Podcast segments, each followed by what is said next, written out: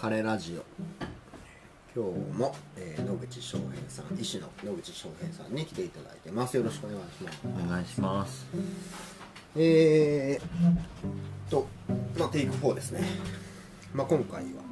すいません本当こんなに長く喋らせてもらえるとは思ってなかった すごいね。やっぱ楽しい結構楽しい。あのそれぞれの立場が違ってでもそれぞれのなんか共通するようなところとかなんかそういうのを見出していくのがやっぱこの面白いとこかなと思うのでいいと思います。まあ今回はその、まあ、医師としてのねえっ、とまあ one two three とあの翔平さんのことを聞きましたけども、まあ、今回は野口翔平という人間 のところを、まあ、ちょこっと聞いたりしようかななんて思ってます。はいえー、そうですね。まあ翔平さん幼少期というか子供の頃はいきなりですけどうん。どんな子でした？ダメ人間。どうダメだ？ダメ人間だったと思いますよ。ダメ人間って言うとあれかもしれないけどほ多分うん。めちゃくちゃ親はうん。不安だっただろうなと思います、っていうのは そのうん多分僕幼稚園の時ってうんもう4月から6月まで基本休むみたいあなお腹痛いことにして。マジで？つまり環境が変わると、はい。もうなんか辛くて。ほそうそうそうそう。多分だからそのいつもうん。なんか途中から大丈夫になるんですよ。全然普通に行くんですけど最初のの4月5月みたいはいなところはうん。ちょっと今日お腹痛いから家で NHK みたいみたいな。のでなんか休んでたりとか途中から行くとかね。へー。10時とかぐらいからうん。なんか母親の後ろに乗せてもらって自転車で幼稚園行くみたいな。なんか結構そんなの覚えてるんですけど。へなんかそれ、まあ、そういう感じのー幼稚園生活でうん友達もたくさんいたかっていうとうん。多分両手に収まる以下ぐらいしかいないし、まあ、友達の家に行くことって言ったらすごく仲の良かったうん。双子の友達がいてうん。その子たちの家に行くことがほとんどでうん。その他の友達の家に行って遊ぶことはあんまない、うん。一人で遊んでたまあ、で圧倒的にその2人の家に行ってた。なるほどね。そうであのしかもその2人は小学校に入った時に、うん。あのお父さんの転勤でいなくなっちゃうんですよ。あれ。なるほなのでどうん。あのもう小学校に入ったら大変ですよね。だから小学校に入って環境が変わりました。学校に行くのがすごい億劫になります。プラス友達の一番よくしてた友達いなくなりました、どうするよどうするよっていうところでしかも確かに僕の幼稚園と隣にあった保育園が一緒になって小学校になるんでもうめちゃくちゃ環境変わるわけですね。うんうんうんうんでもこれも小学校1年生ってあんまり記憶がないですけど、うんうんなんかもう全然楽しくなかった、うん、で成績も悪くてえそうなの？ABC っていう3段階で言ったら今でも覚えてますけど B が3つであと全部 C みたいな、うん。別に運動もできる方じゃなかったし音楽とか絵がうまいわけでもなくだからなんかすごい不安だったと思いますよ親は。この子どうなるんだろうなみたいな。大丈夫かもうその時まだねあの兄弟もいなかったんで一人っ子だったし。うんえーうんなんかこうパッとしないパッとしない人だったと思うんです。なるほど本当そう、うん、ねなんか中学校高校とかになってくるとまあまあなんですごいです今日実はですね今日氷が降ってるんですよ。ね。ね これノイズじゃなくて氷の音。これどうしよう。まあ続けますか。あもちろんもちろん。あの皆さん今日はあの氷の音と一緒に 聞いていただければ。うんすごいねすごい珍しい。まあえなんか部活とかやってたんですか？小学校ですかまあまあ中中高とか。えっと小学校は部活さ4年生から始まるんですけどうん。サッカーをやっててうん。でなんかその子供会みたいな地域のやつでソフトボールみたいなののチームがあってうん。それもやってましたね。うんもうね鳴かず飛ばずですよ。鳴かず飛ばず。鳴かず飛ばず。あのーもう全然サッカーなんてうまくもないし。うんうんうんで野球もちっともうまくない。ただただやってるだけみたいな、感じで。なんかあの親からよく「なんであんたそんなつまんなそうなのにやめないの?」みたいな。言われて「うーん」みたいな。へー。なんかやってた方がいい感じするからみたいなそういうなんかしょうもない 感じだったんですね。でただただあの小学校5年生だったかな。うん。昼の休みにうん。バスケットボールをちょっとするようになって、うん。ちょうど「スラムダンクがはいはいはい。そう流行ってた時期はいはい。ですよ。ちょうどジャンプであのこの間映画でやってる山王戦がやってたそう時期なんでバスケットはね割と得意であのそれは結構楽しくやってましたね。ただバスケットボール部は小学校はなかったから小学校の間はさっき言ったサッカーとソフトボールをやってうんで中学校からバスケットボール部に入っえー一緒じゃないですか。たあ僕もバスケ部です。バスケ部なんですか？はい。初めて知りましたよ。ほんだから僕バスケット共と中学校はバスケそうそうへーでも今思うとうん。そのなんかうん。なんですかしつこく続ける力みたいなのって忍耐力？わかんないですけど、うん。これは結構自分の中では武器なんだなって最近になると思います。うんなるほどね。うん。で多少その辛いことがあっても、うん。なんか続けられちゃうみたいな、で続けていくと光が見えるみたいなはいはい。ことは、まあ、よくあることうん。うん僕はなかなかそういう意味では忍耐力的にはしぶとい方だとう。ん。ういろいろ言われても、めげずに。めげずにそうあれですしあと割とその新しい環境の変化は苦手だけれども、うん。でも新しいことをやらないと生きていけなかったんで、こう新しいことを学ぶことは嫌いじゃないんですよね、うんうんなんかその小学校の子ってそんなさっき言ったように鳴かず飛ばずな僕だったんで、うん。まあ、小学校2年生3年生とかなんですごいいじめられるんですよね。うん。あの本当漫画みたいに画鋲入ってたことありますよ。あったあった。さあいじめですね。大丈夫でしたよで友達ん家に行ってそうだから友達ん家にはね行く行くんですよ。うん。あの自分家があんま好きじゃなかったのかなその遊ぶなら友達の家に行きたいと。でも友達もあんまりいなかったからうん。なんかでも、まあ、無理やりじゃないけど行くんですよね、うん、でも結局そこで何かできるわけでもないんで、うん。まあ、みんなだんだんそうするとこのなんかいつもいるけど何もしない野口をうん。ちょっといじめるのに時間を使ってみるかみたいになるんですよ。そう。ですね。まあなんかこう帰れのシュプレヒコールを浴びせられたりとかへーそう。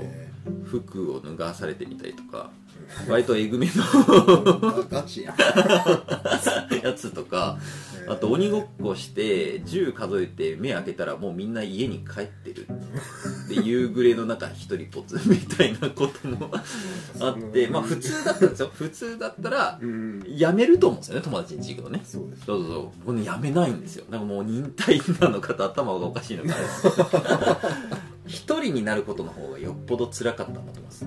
今思えば。なるほど。そう。それでも誰かの関わりの中でいることの方が僕は多分重要で。うーん。まあそれはしんどかったしなんかこうみんなが僕をなんかするぞっていう瞬間ってもはや空気感で分かるぐらいまで洗練されてきたんですけど、察しれちゃう。察しれる。そうすごいですよ。だからもうあのこのぐらいの時間になって空気感がふんってかってくるみたいなのも分かるぐらい、うん、なってたけどでもやめなかった。でじゃあ何がそのこうやってね田代さんとうん。ラジオの収録をできてベラベラ喋れるぐらいうん。になったかっていうと、うん。そのすごいきっかけは結構俗っぽくてはいはい。あのかまいたちの夜っていうスーパーファミコンのゲーム知ってます？知ってます怖いやつですそう怖いやつ。あれが流行ったんですよ。うん。あれが流行った時にうん。あのーみんながやってるじゃないですか。はい。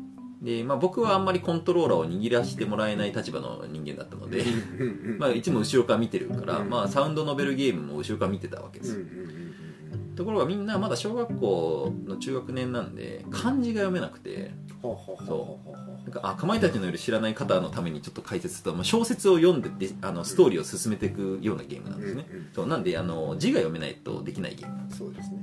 漢字が読めなくてみんな選択肢を選べないみたいな シーンが来るわけですけど僕はたまたま本だけは読んでたんで成績はあんま良くなかったけど。はい。でその漢字は読めたんですよ。でみんなが止まってるから「何々だよ」って言ったわけですよ僕。うん。後ろの方からうん。そうすると「もうお前漢字読めんの?」みたいな。うん「うん」え「じゃあお前漢字読む係ね」みたいな初めて係をもらったわけですよ。なるほど。そうそう。かまいたちの夜。そう。これは来たぞと。うん。うんどうやらこれかまいたちの夜が流行ってる間は僕はこれでいけると。ポジション取りできると。自分の居場所を見つけました。そうそうそう見つけましたみたいな。うん。でそのかまいたちの夜やるときはだからもう呼ばれるわけですよ。今までは今日遊べるみたいなのを聞いてなんかボコボコされながらも遊びに行くみたいな生活をしてたのに今度からは「あ野口今日かまいたちの夜やるから来てよ」ってなるわけですよ。こういうことが社会はと思ったんですよその時に。つまりできることがあってうん。誰かに貢献できた時に自分の居場所は生まれ価値が生まれると。なるほどなるほど。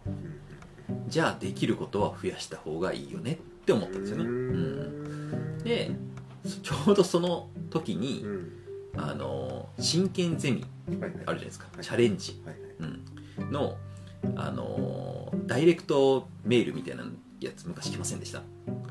あのすごい漫画が書いてあるんですよ。うん。スーパーサクセスストーリーみたいなのが大体男の子と女の子が主人公でですごいできる女の子と全然勉強ができない男のはい。でそれが子供チャレンジを始めて成績ができるようになっていくとあなんかあったね。そうそうそうなんかすごいその男の子がキランキランキランってなってきてうんなんかその女の子あなん。かもしかしたらこの子かっこいいかもしれないみたいな感じになってなんか謎の恋のストーリーにな。るみたいななんかわけわかんない。しかも毎回そのストーリーみたいな。キャラが変わるだけで。みたいなダイレクトメッセージがまあ時々入ってたじゃないですか。うんうんうんでちょうどその頃もそのメッセージが来た時にそれがねバシバシ刺さったんですよ僕にそうそう。さっきの自分と重なってなるほど。これだと。これだと。そう。でお母さん真剣ゼミやらしていうわけです。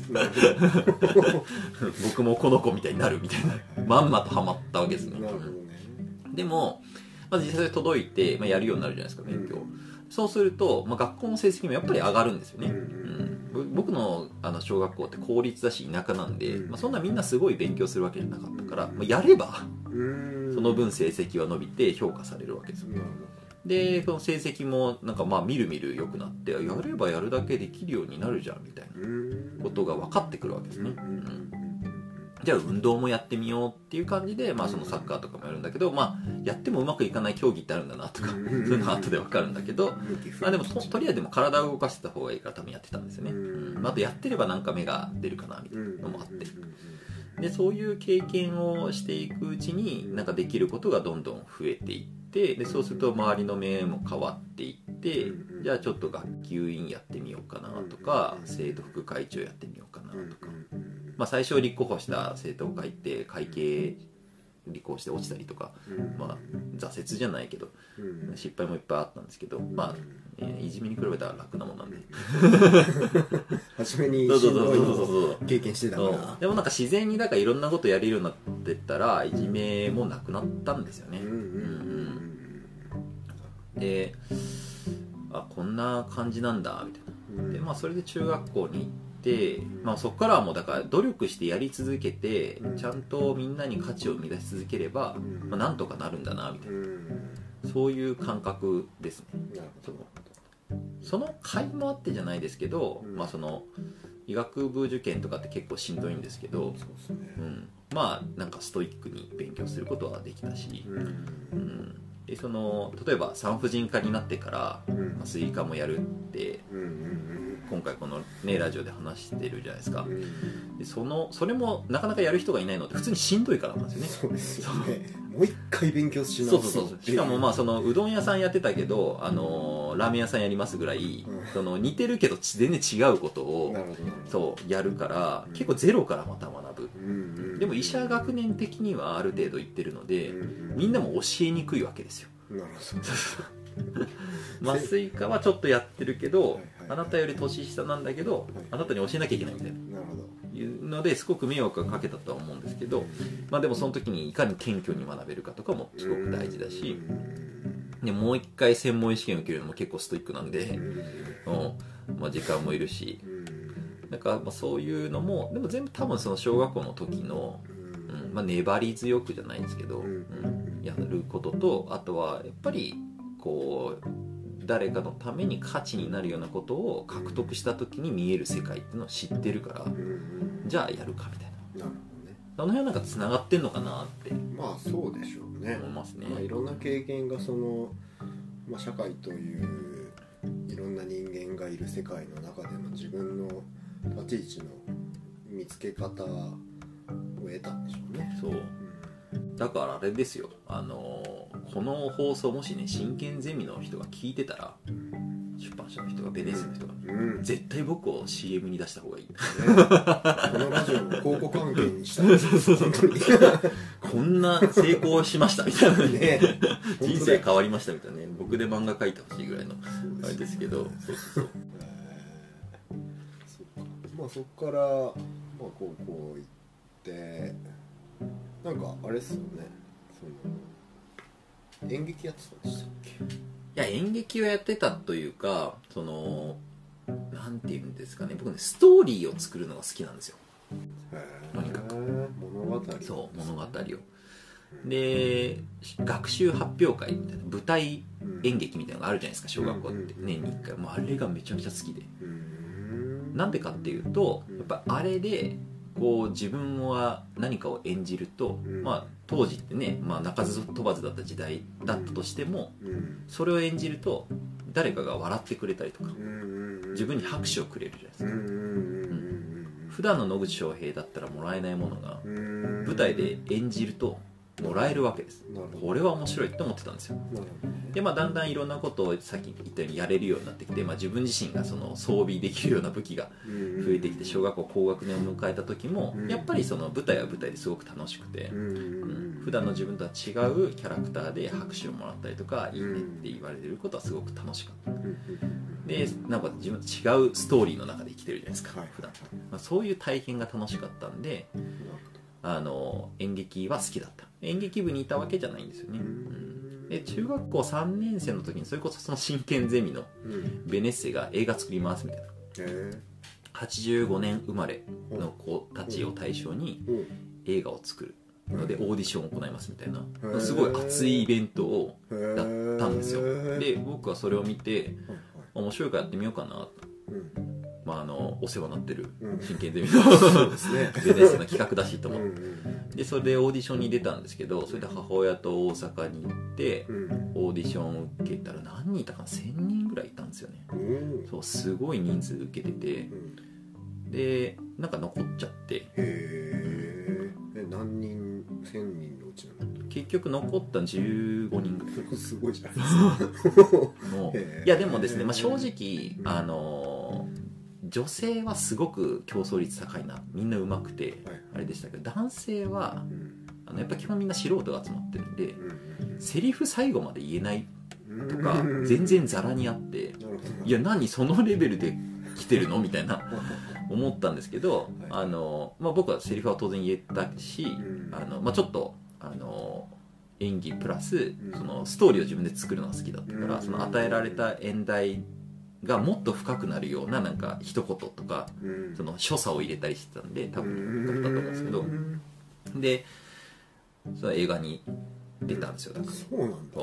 でその時に「仮面ライダー」とか「ゴレンジャー」とかのあの監督はい。をやってた人はい。があの監督で来てくれてて。へえだから藤岡弘さん来てて。マジで？あと秋吉久美子さん。あそううなんだ。ん。へえあの、まあ、何人かの主役級の子たちは劇団ひまわりとかからうんうんうんうんで、まあ、みんなで映画を撮ったんですけど、まあ、すごくいい経験で、うん。まあ、その演劇のことを教われたのもそうなんですけどうんこんな個性豊かなうん。同級生たちがうん。全国にはいるんだ。うん。僕は愛知県のしがないちっちゃい日清市っていうところで生まれ育ってるんで全然違う世界がある、うん、東京北海道大阪。こんな豊か。いやまだまだ自分はダメだと。その瞬間に小学校低学年の時の自分に戻ったような気持ちだったんですね。まだ全然できないじゃん知らないしできないこといっぱい。世界の広さを知ったわけですね。そうです。胃の中の蛙だと。はいはいはいでこれはでもあの時と一緒だって思ったんですよ。うん。あのいじめられてて何もできなかった時と一緒でこれはまたうん。この子たちみたいな個性を手に入れればう、ん。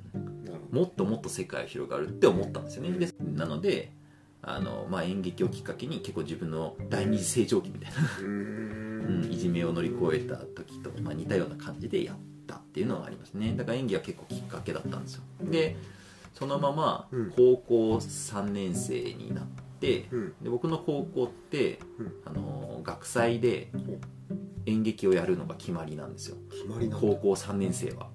そう受験ですよようやりますね。アホなんですよ。あの高校ね。めちゃめちゃあの進学校なんですけど全然勉強教えてくれないし自分たちでやらないといけないとこんですね。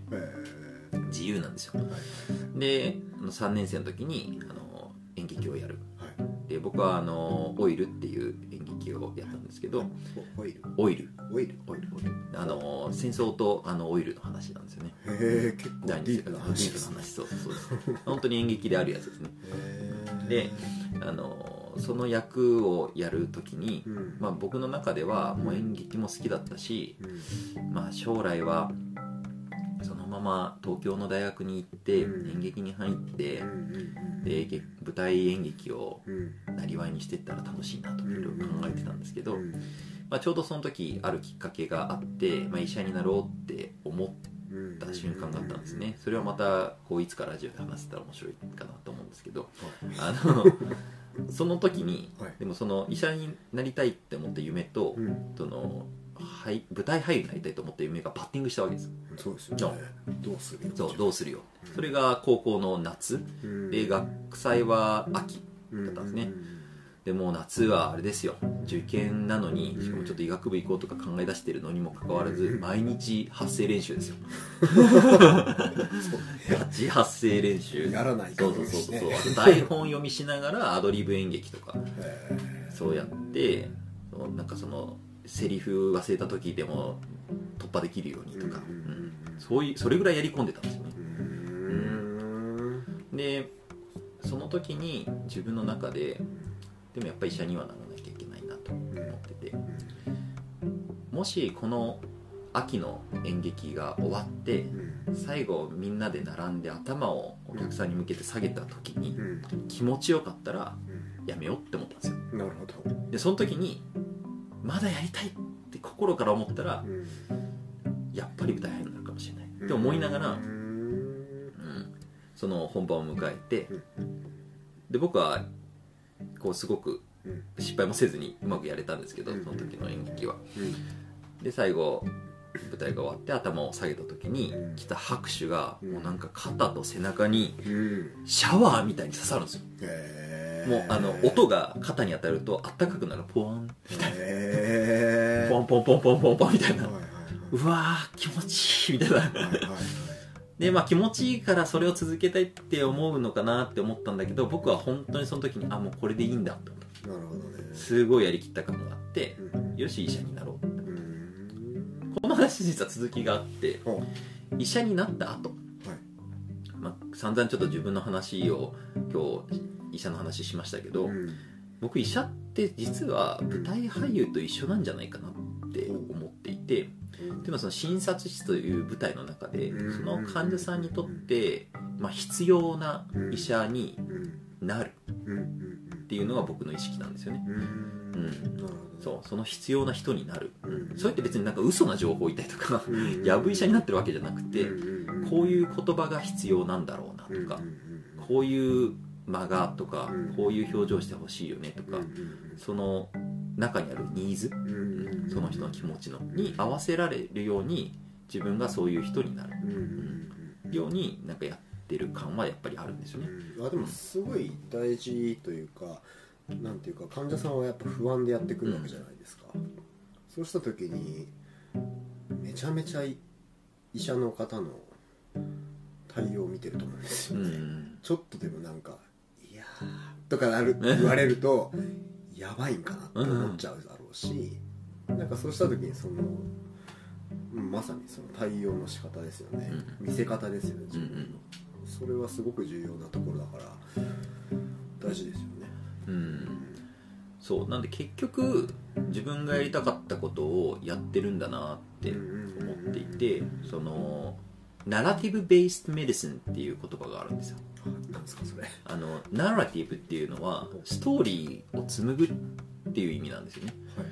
でその一方対象となる言葉でエビデンス・ベースド・メディシンっていう言葉があってその科学的な証拠に基づいて医療をしましょう。つまり勘とかじゃなくて、うん。こういう論文のデータがあるからこの薬をこの量いきましょう。ほどうんうんでナラティブベースメディシンはストーリーだから勘なのかっていうとそういう意味じゃなくてうん。うんあのその人がこういうストーリーを歩んでこういうものを求めているのでそれに合わせた医療をしましょうねっていう意味なんですうねでそこに使うものとしてエビデンスを重要してうん。ちゃんとそこにその人のストーリーが生きるように科学的に正しいものを使っていこうねみたいな。そういう文脈で使われる言葉なんですけどうん。結局その時に必要な能力ってその人のストーリーをはい。ちゃんと想像できるかどうかなんですよなるそう聞き出せるかと見出せるかと一緒に紡いでいけるかどうかっていう。なるほど。そこで僕のそのストーリーを作るのが好きだったっていう話がそう帰着するんですよね、うん、まさにその緩和医療だったりとかうん。分娩だったりとかってその人の人生の中の大事なストーリーなんです。そうですね。でそれは僕が好きなストーリーを押し付けるわけじゃなくてその人が作りたいそして歩んできたストーリーを読み解いてそれをサポートしていくイメージでやっていくっていう。そういうことで言えばストーリーも作ってるしあの自分が、まあ、演じるわけじゃないけど、まあ、舞台俳優的な要素も持っているし、まあ、結局なんかこう捨ててきた選択肢だと思ってきたものが全部集まってきてる、うん、僕は何かを選ぶことは何かを捨てることって思ってたけどうん。なんかそうじゃないんじゃないかなって最近思っていて自分の中でしっかりと持ち続けていたら必ずこう集まってきてこううん。ペタペタっとこうくっついてこう集合体になって帰着するようななんかそういう感じあるんじゃないかなって思ってるんですよね。あーでもなんかそうですよね。そのそれぞれ例えば舞台俳優だったら舞台俳優っていう名前でくくっちゃうと、うんなんかそうなんていうのイメージにとらわれると、ええ。そこに含まれているなんか要素その物語をえ紡ぎたいとか作りたいっていう、なんか核の部分うん。とかだけをこう抽出していったら別に今舞台俳優じゃなくて今医者という立場であったとしてもそれを重ね合わせることができるというかなんかそれはどんなものもこうなんていうの取り入れていけるっていうかっていうのがあるから。そうですよね。確かに確かに。なるほどね。別に何かを捨てる必要はないというかえ。捨てるんじゃなくてかなんていうのレイヤーを重ねていくみたいなイメージかな、えうん。でまあ外に表出してるのは医師という立場になってるけど、まあ自分の中ではそのさまざまな要素をレイヤーとして重ねて成り立ってるというかできてるっていうか、うん、なんかそれがレイヤーがいろんなものがあればあるほどなんていうかな面白いうか、うん。うん、面白い人間というかなんていうか興味深いというかあの外側だけじゃないなんか人になっていくんだなって今聞いてて思いましたね。なんかね現場の周りのスタッフからなんかあんまり医者っぽくないよね野口先生って言われますけどどそうなんですか。えー、そうなんだ。と思いながら。まあでもなんかそれがあの翔平さんのなんていうの翔平さんだけが持つオリジナルな医師の形っていうのができてるのがすごいいいなと思うしねこの今まで喋ってきたことあのこの「テイクワンツースリーで喋ってきたことにもすごい現れてると思うんでうんじゃあまあここからその先？どんなどんな石になっていきたいとかあります？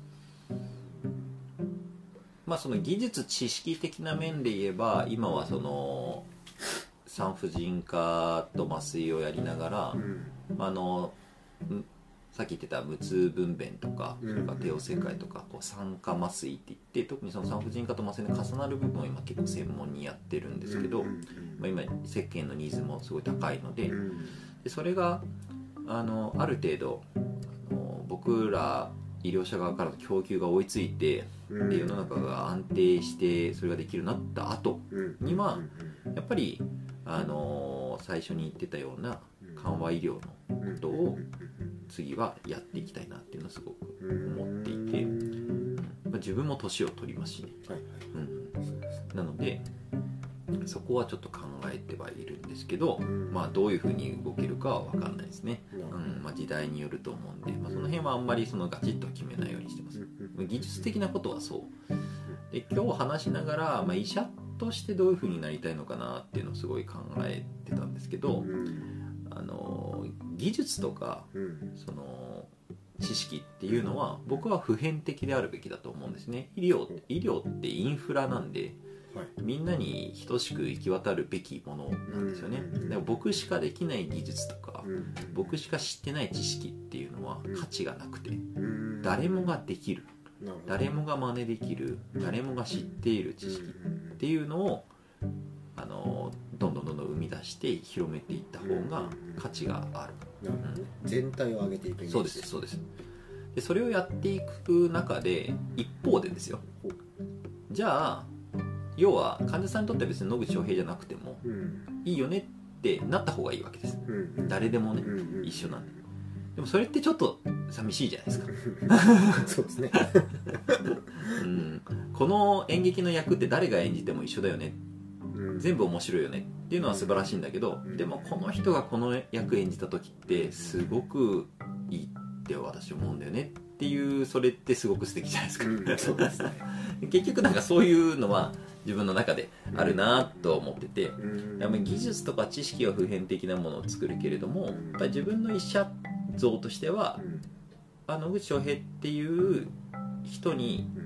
まあ、医者じゃなくてもいいか。うん。野口翔平っていう人に出会えてうんうんなんか自分の人生にとってはちょっと良かったかもなって少しでも思ってもらえるようなうん人間になる、まあ、それはでも都合のいい人間じゃなくてうん。しかもあそう最近の自分のテーマは自分らしく等身大で背伸びもしてないんだけどそのなんていうのかな相手に媚びへつらうわけでもごまをするわけでもない中で等身大の自分でいてその状況で出会えてよかったなって思ってもらえるような人間になること。自然体っていうことですか？そうですね、うん、自然体でいることだけじゃなくて自然体なあなたに会えてよかったって思えるような自然体になるっていう わがままなとこなんですけど、ううんん、うんそう。なんかそういうまああくまで結構僕って人と関わる仕事うんだから、あのそう自然体なんだけどこのお医者さんに会えてあよかったなーってうんなんかこう思ってもらえるような、まはい。あ、それが言葉によるのか態度なのかうん。あの言葉にできないものなのか空気感？わかんないですけどね、うん、そういうのはちょっと目指したいなとは思いますけど、うん、できるか まあできますよ。そうイメージすれば。うん、そうですね。想像できることは可能ですからこれねは人間の特性であって想像してそこに向かって努力するというかまあ頑張れば、まあ何とでもなるというかなっていけるのが人間だと思ううし人間が唯一持ってるクリエイティビティというか、まあ、ビジョンの力だと思うので、うん、多分それを諦めなければ多分人になれるんじゃないでしょうかと。は思いますね精進します。楽しみにしております、というところで長々だとこう話していただいてありがとうございます。とんでもないです。ということで、えー医師の、えー野口翔平さんでした、えーありがとうございます。ありがとうございます。お疲れ